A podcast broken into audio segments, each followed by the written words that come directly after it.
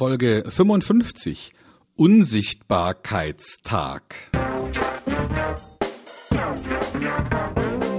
Willkommen bei Fucking Glory, dem Business Podcast, der kein Blatt vor den Mund nimmt. Martin Puscher und Stefan Heinrich sind ihre Gastgeber. Provokateure und vielleicht auch ein kleines bisschen die Helden des modernen Geschäftserfolges. Freuen Sie sich auf Ideen, Geschichten, Vorwürfe, Misserfolge und Erkenntnisse aus der Praxis. Los geht's! Die Klingonen und Romulaner hatten es im Star Trek-Universum. Harry Potter auch mit seinem magischen Tarnumhang. Die Fähigkeit, sich unsichtbar zu machen. Einfach so. Was ist das doch für eine tolle Fähigkeit?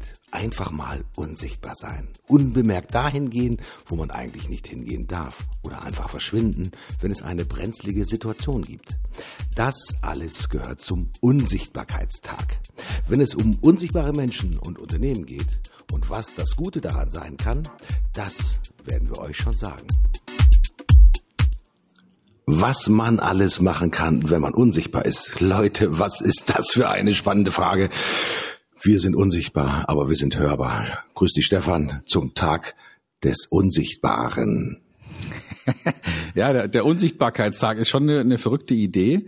Also als Kind habe ich mir oft vorgestellt, was könnte ich alles Tolles erleben, wenn ich tatsächlich unsichtbar wäre? Wobei das ja eigentlich Quatsch ist, weil man kann ja das Gleiche trotzdem erleben, nur dann eben mit anderen Konsequenzen. Mhm. Das, das, äh, wo du sagst Kinder, das ist ja ganz spannend, wenn sie früher kleine Kinder halten sich die Augen zu und denken, sie sind unsichtbar. Ja, das ist ja so ein typisches Experiment, das man machen kann. Ich sag mal, äh, wie machst du dich am schnellsten unsichtbar? Dann nehmen die Kinder beide Hände nach oben und halten sie vor die Augen und sagen, äh, ich bin jetzt unsichtbar. Also nicht sehen können und unsichtbar sein scheint eine ganz klare Verbindung miteinander zu haben. Und ich kann mir durchaus vorstellen, dass das Thema Unsichtbarkeit natürlich einfach ein Kindheitstraum ist, weil man natürlich überall dahin gehen kann, unbeobachtet, wo man eigentlich normalerweise nicht hingehen sollte. Stefan, hast du eine echte Unsichtbarkeitserfahrung schon mal gemacht? Nee, ehrlich gesagt nicht. aber aber könnte ich mir könnte ich mir spannend vorstellen. Ne? Also wenn man da jetzt äh, irgendwo sozusagen Dinge beobachten kann oder oder vielleicht irgendwelche Dinge ähm, ja an, an Dingen teilnehmen kann, ohne dass die anderen das mitkriegen, dass so ein Mäntelchen sich überwerfen und dann unsichtbar sein, das ist ja schon interessant. Mhm. Mhm. Eine ganz besondere Gabe. Ich habe übrigens mm, in Vorstellungsgesprächen probiere ich das übrigens auch mal aus, wenn ich Mitarbeiter oder potenzielle zukünftige Mitarbeiter danach frage, welche Fähigkeit oder welches Talent würdest du dir ganz besonders wünschen, sowohl im beruflichen als auch im privaten. Es ist schon sehr erstaunlich, dass ja, nicht nur einer, sondern mehrere Leute dann sagen, als privates Talent würde ich mir schon Unsichtbarkeit wünschen. Ich bin dann ein bisschen verwirrt, weil ich sage mal, okay, ist Unsichtbarkeit, ich möchte nicht auffallen, ich möchte nicht gesehen werden, ich möchte meine Leistung nicht in den Mittelpunkt stellen. Ist das möglicherweise eine psychologische Erklärung für diesen Persönlichkeitswunsch oder ist das eher so der Gedanke, ich möchte dahin gehen, wo ich nicht gesehen werde, wo ich im Verborgenen arbeiten kann? Was ist denn deine Interpretation, wenn jemand von sich sagt, ich hätte mir gerne das Talent gewünscht oder ich wünsche mir die Fähigkeit, unsichtbar zu sein? Wollen die dann auch wirklich zurückhaltend sein, auch nicht, ja, forsch auftreten, eher zurückhaltend sein? Was ist deine Interpretation? Aber es ist eher die, die Idee, dass man etwas tun kann, ohne dafür ähm, haftbar gemacht zu werden. Mhm. Ja, also man könnte ja heute auch schon ähm, verschiedene Dinge tun oder vielleicht Zutritt zu haben zu Situationen, auf zu denen man sonst keinen Zutritt hat. Ne? Also vielleicht mal so eine so eine Vorstandssitzung bei bei Facebook mitmachen oder mh, mm, ähm, so eine Aufsichtsratssitzung bei Daimler oder bei der Deutschen Bank, weil das dürfte ja den meisten von uns versagt bleiben. Und wer unsichtbar ist, könnte da ja mal, wie meine Oma gesagt hätte, Mäuschen spielen, ohne entdeckt zu werden. Mhm.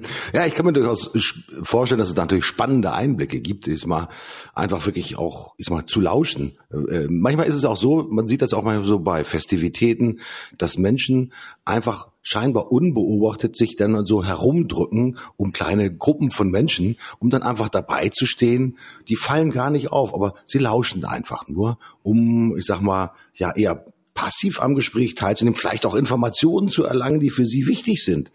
Das ist ja auch, wenn man Menschen beobachtet, es gibt Menschen, die sind scheinbar auch obwohl sie sichtbar sind, eher unsichtbar, weil sie in ihrem Verhalten und ihrem Mechanismus eher, ja, wie soll ich das sagen? Ich glaube, so in der Menge untergehen. Kann man mhm. das so sagen, Stefan? Ähm, ja, weil, weil sie eben gar nicht auffallen, ne? oder weil sie, äh, weil sie so ähm, perfekt grau sind, dass sie gar nicht aus der Masse hervorfallen, herstechen. Mhm. Das kann ja durchaus auch bewusst gewünscht sein. Ja, das gibt natürlich auch Menschen, die sagen, okay, meine Fähigkeit liegt im beruflichen nicht da drin, jetzt permanent auf der Rampe zu stehen und auf der Bühne zu stehen und hier den Entertainer zu machen, mhm. sondern ich bin eigentlich eher der zuverlässige, ja, Manche sagen das graue Mäuschen äh, und das graue Mäuschen überzeugt häufig durch Disziplin in der Arbeit, ja, auch eine gewisse Strebsamkeit Ordnung, bringt die Dinge halt äh, zum Laufen, ohne dass sie halt den Anspruch hat, diese Persönlichkeit permanent dafür geadelt zu werden, was sie für einen guten Job macht. Äh, das ist das Plädoyer für das graue und manchmal auch das unsichtbare Mäuschen, das äh, in der Firma quasi tatsächlich wirkt.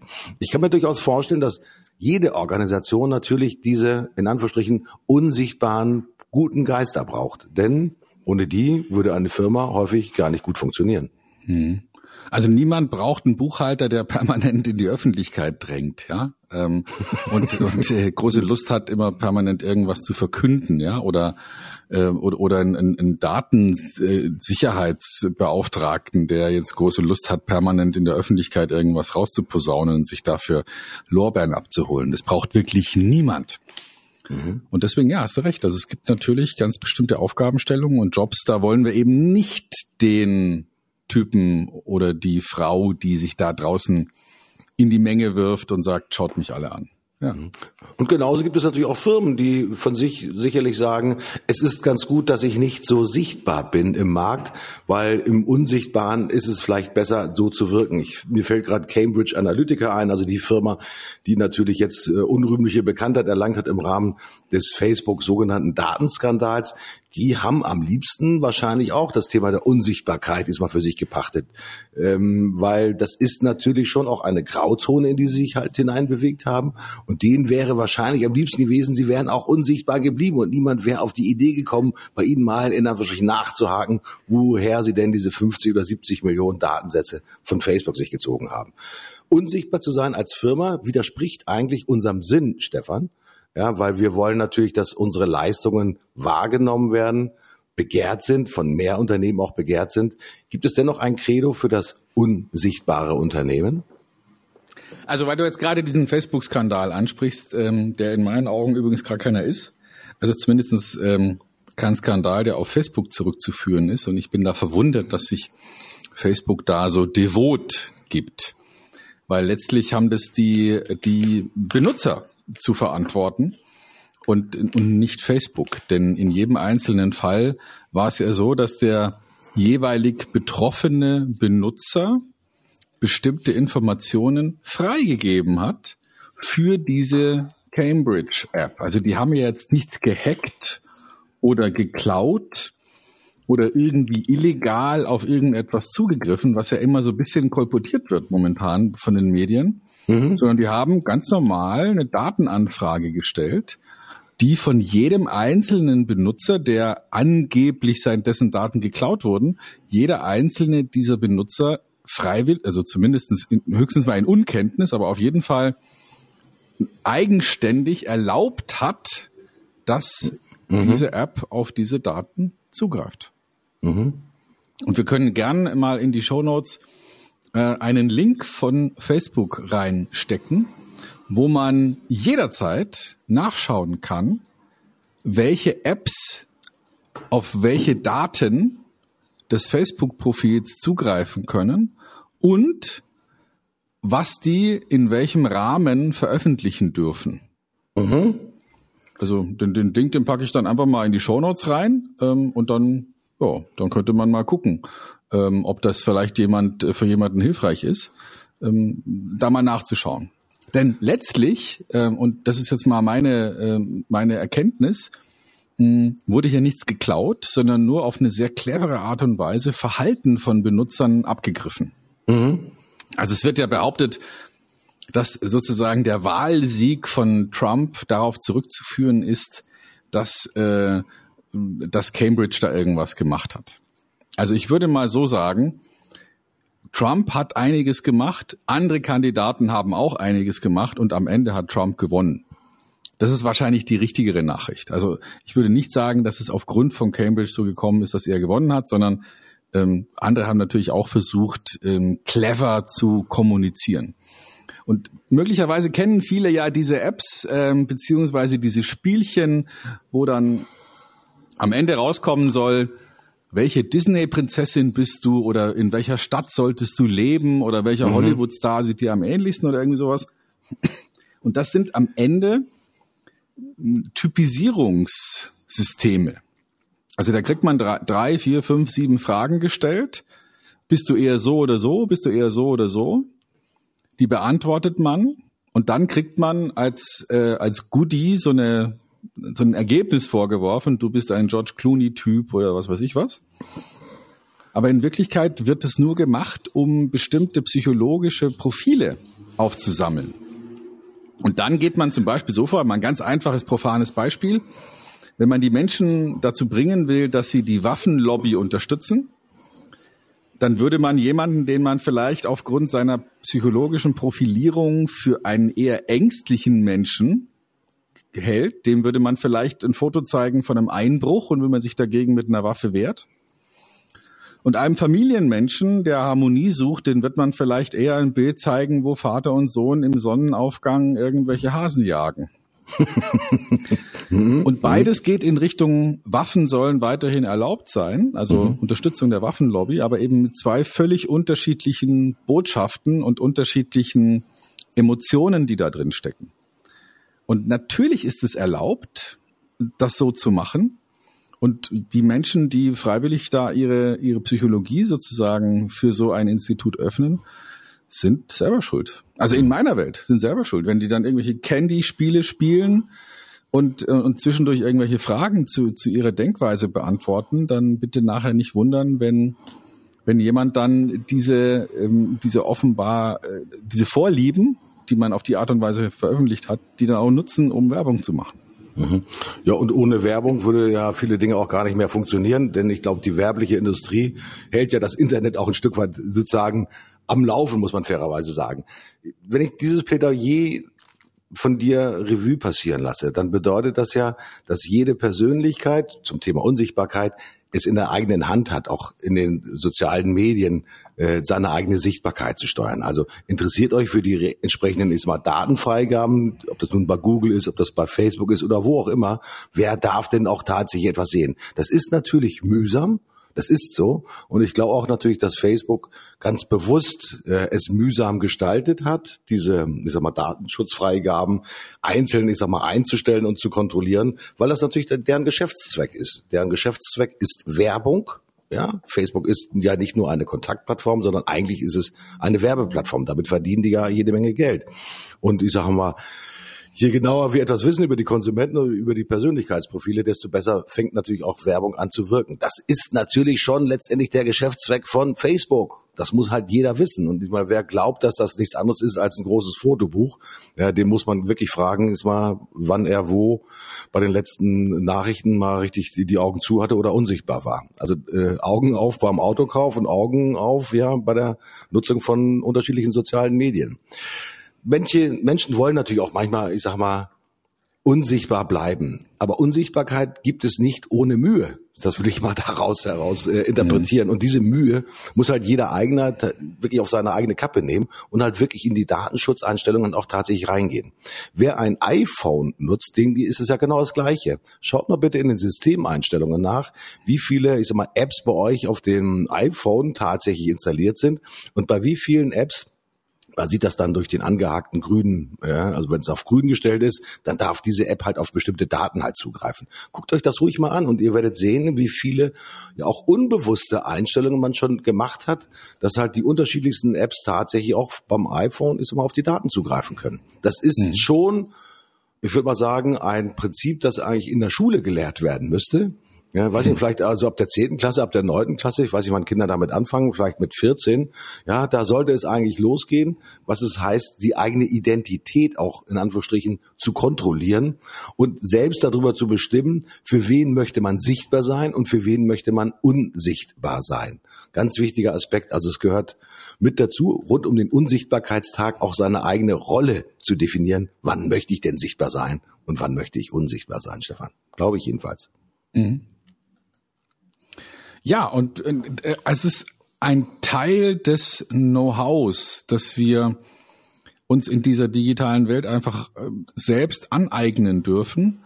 Was muss ich lernen? Was muss ich wissen, um meine digitale Identität zu verstehen? Und das mag mühsam sein, ja, und ähm, und auf der anderen Seite gehört es aber dazu, wenn man da in irgendeiner Art und Weise äh, daran teilnehmen will.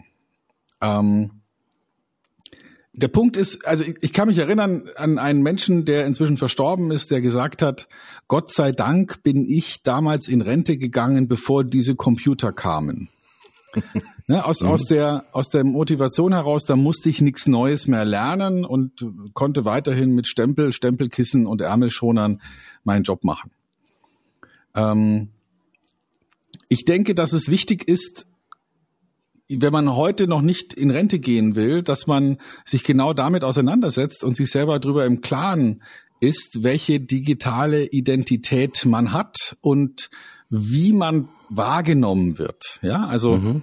ein Manager, der keine digitale Identität hat, äh, geht einerseits ein großes Risiko ein, weil er einfach nicht sichtbar ist. Er findet nicht statt. Ja, die Generation meiner Kinder, die jetzt Mitte 20 sind, wenn jemand digital nicht auftaucht, dann gibt's den nicht. Mhm, mh. Auf der anderen Seite, wenn jemand jetzt zu viel macht digital, könnten vielleicht Kollegen und oder Vorgesetzte, Kunden, sonst wer denken, sag mal, hat er nichts zu tun, dass er hier die ganze Zeit irgendwelches Zeug postet und, und hier sich in Social Media rumtreibt. Ne? Also irgendwo dazwischen muss es stattfinden. Es spricht nichts dagegen, dass ein hochrangiger Manager beispielsweise bei Xing oder bei LinkedIn ab und zu mal, vielleicht ein, zweimal im Monat, vielleicht auch viermal im Monat seine Meinung, eine Information für die Öffentlichkeit darstellt, mhm.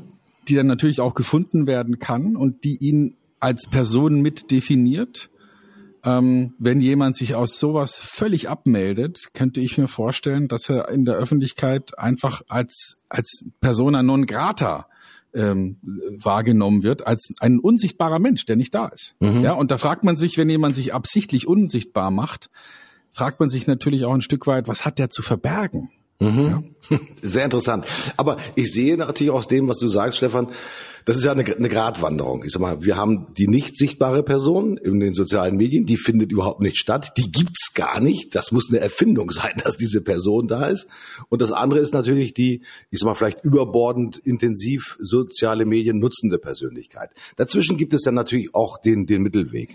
Und gucken wir uns mal heute Manager an, ich glaube schon, ich teile deine Einschätzung und deine These, dass es wichtig ist, wenn man heute in einem Unternehmen eine bestimmte Kraft ist, dass man sich auch mit Wort, Bild und Stimme zu bestimmten Aspekten immer wieder auch zu Wort melden sollte. Aber meine Empfindung ist, definiere vor für dich selbst als Führungskraft, was ist denn mein Persönlichkeitskern? Was ist mein Markenkern? Worüber möchte ich denn sprechen? Wofür möchte ich denn stehen? Worüber möchte ich auch identifiziert werden? Welches Bild möchte ich denn in der Öffentlichkeit abgeben? Also wenn es nicht das Thema Unsichtbarkeit ist und wenn es nicht das Thema Beliebigkeit ist, dann ist, glaube ich, so dieser Mittelweg, lege fest, wie du wahrgenommen werden willst. Ein ganz maßgeblicher Aspekt auch dann äh, der Identitätsprägung, auch in den sozialen Medien. Ich glaube, das ist vielen auch so gar nicht bewusst. Man nennt das ja auch so ein bisschen das Thema Self-Branding, Self-Marketing.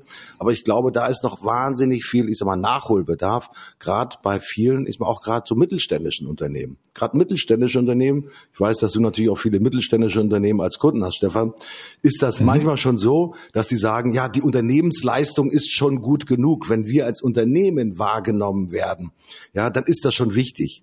Auf der anderen Seite ist meine Einschätzung, dass immer mehr Menschen etwas über die agierenden Persönlichkeiten in dem Unternehmen wissen und erfahren wollen. Das heißt, mhm. sei es von welchem ethischen Konstrukt sie geleitet sind, wie sie zum Thema Technologie, Technologieveränderung stehen, was sie antreibt.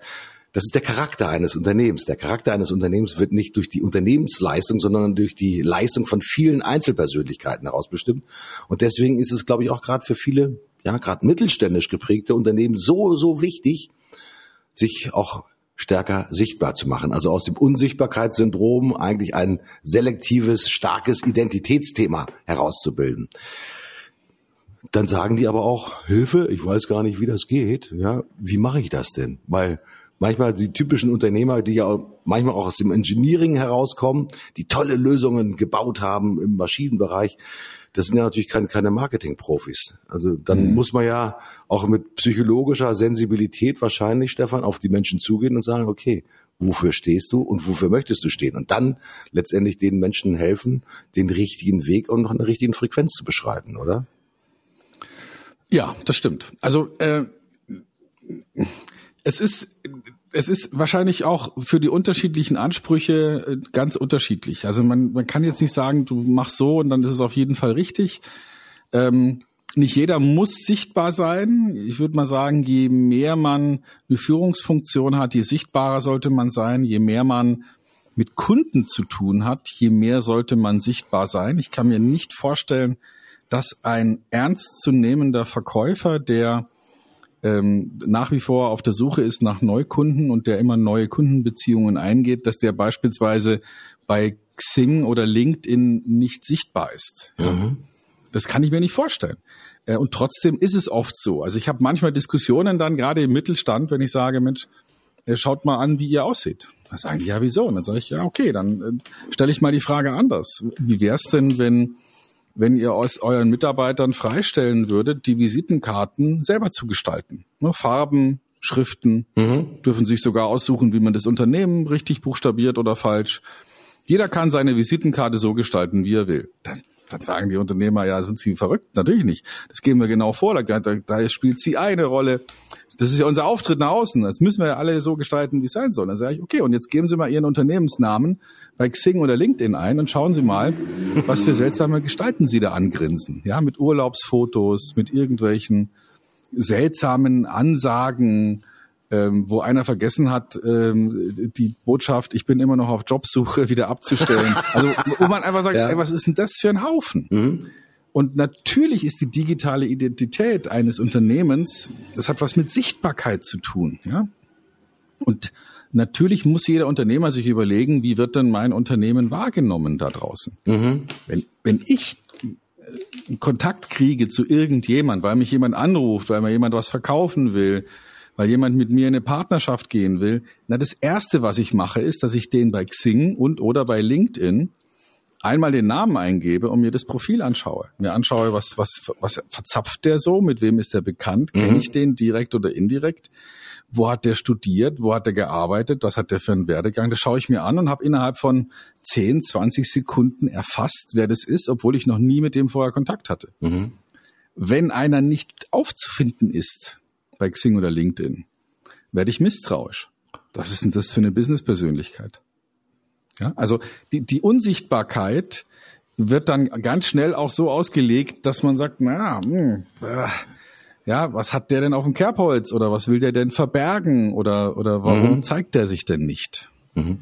Ich habe manchmal auch das Gefühl, dass da diese Persönlichkeiten, die in den sozialen Medien nicht stattfinden, also für unsere Kinder einfach nicht existieren. Ähm, mhm. Dass sie sagen, ich möchte mir das sehr genau aussuchen, wer mit mir Kontakt hält oder mit zu mir Kontakt aufnimmt. Ähm, Vielleicht, weil sie schon so begehrt sind. Das ist ähm, Interpretation Nummer eins. Andere Interpretation ist, sie sind nicht wirklich an anderen Menschen und an Kontakten interessiert. Dann wird es auch tatsächlich schwierig, ja, mit den Menschen eine Geschäftsbeziehung möglicherweise tatsächlich aufrechtzuerhalten. Denn äh, ich glaube, die Inspiration erfolgt ja nicht nur aus dem eigenen Überlegen und Nachdenken, sondern natürlich auch aus dem Kontaktnetzwerk, in dem man halt viel auch von anderen liest, von anderen lernt und du hast vorhin das Thema sozusagen lebenslanges Lernen natürlich auch angesprochen. Ich glaube, das ist unheimlich wichtig. Wenn eine Person nur für sich ist, dann ist es vielleicht auch wirklich eine Interpretation des klassischen Elfenbeinturms. Ich sitze da oben und fühle mich wohl in meiner Situation und niemand soll mich stören. Punkt. Ich, ich wage mal folgende Definition. Wenn du schon einen eigenen Wikipedia-Eintrag hast, dann kannst du dir dein Xing-Profil sparen. Mhm. ja, also wenn andere schon über dich schreiben, wenn du ein internationaler Topmanager bist, dann ist es vielleicht nicht mehr notwendig, äh, auf, auf Xing oder LinkedIn publik zu sein. Aber solange man das noch nicht geschafft hat und trotzdem Business-Kontakte nicht aktiv jetzt sucht wie ein Wahnsinniger, aber ich sag mal, sinnvollen neuen Kontakten nicht abgeneigt ist. Mhm. Wenn das der Status ist, dann brauchst du einfach Sichtbarkeit in den sozialen Medien. Das ist zumindestens meine Einschätzung. Also mit dem Unsichtbarkeitstag hat das eine ganz klare ja, Finale, will ich es einfach mal so formulieren. Unsichtbarkeit ist ein schönes Spiel, äh, aber es bleibt ein Spiel, ein Kinderspiel. Wenn man im Business tatsächlich unterwegs sein will, hat es mit Unsichtbarkeit keine positiven Aspekte, Stefan. So sehe ich das. Und ich habe gerade mal geguckt, du hast noch keinen Wikipedia-Eintrag, den werde ich jetzt sofort beantragen. Ja, dass über Stefan ein Wikipedia-Antrag, äh, ein Eintrag gemacht werden kann. Das würde mich sehr freuen. Aber ich habe ja schon deine Kontaktdaten und ich weiß auch, dass du trotzdem noch in Xing und in LinkedIn unterwegs sein würdest, weil das natürlich zu deiner persönlichen Leidenschaft gehört. Ist ganz einfach so. Das stimmt. Ja, ja das stimmt. Ja. Das ist richtig. Stefan, die Zeit rennt wie im Flug. Ähm, Gibt es irgendetwas zu berichten, was dich die Woche aufgeregt hat, erfreut hat, was dich beflügelt oder ja zum Nachdenken gebracht hat? Ja, ich bin immer noch beseelt von den Eindrücken. Ich komme komm zurück aus einem ähm, sehr schönen Fleckchen dieser Erde aus, äh, aus Griechenland ähm, der Flughafen dort heißt Kalamata, der ist ein bisschen kleiner als der Trierer Bahnhof. Ähm, also ist wirklich total überschaubar, das ein Gate. Ähm, man geht zu Fuß zum Flugzeug. Also ganz toll, wirklich schön, ähm, schön gelegen, wunderbarer Ort, schöne Buchten. Man hat fast das Gefühl, man ist in, äh, in der Südsee äh, oder irgendwo in, in Asien, in, in Thailand. Also wunderschöne Strände, kann nur empfehlen, sich damit mal auseinanderzusetzen. Und bin immer noch fröhlich und beseelt von diesem Urlaub, habe jetzt ähm, äh, eine, eine Arbeitswoche schon wieder hinter mir und, äh, und freue mich meines Daseins. Das sind gute Nachrichten.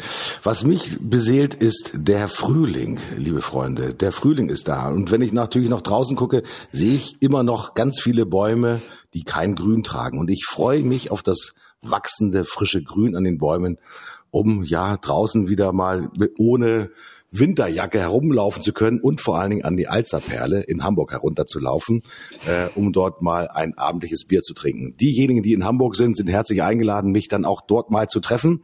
Ja, einfach Kontakt aufnehmen über LinkedIn und Xing, denn ich bin definitiv nicht unsichtbar. In diesem Sinne, lieber Stefan, riesengroße Freude. Wir haben wieder hoffentlich einiges gelernt. Ich sage Tschüss, bis zum nächsten Mal. Bleibt uns treu, empfehlt uns weiter. Euer Martin Puscher. Genau, wir sind zwar unsichtbar ähm, hier beim als Podcaster, aber natürlich sind wir im richtigen Leben sehr sichtbar, freuen uns auf jede Art von Kontakt, freuen uns auf jede Art von Frage, freuen uns auf jeden Themenvorschlag. Ähm, vielen Dank, lieber Martin. Ich bin auch raus. Bis nächste Woche. Macht's gut. Tschüss, euer Stefan.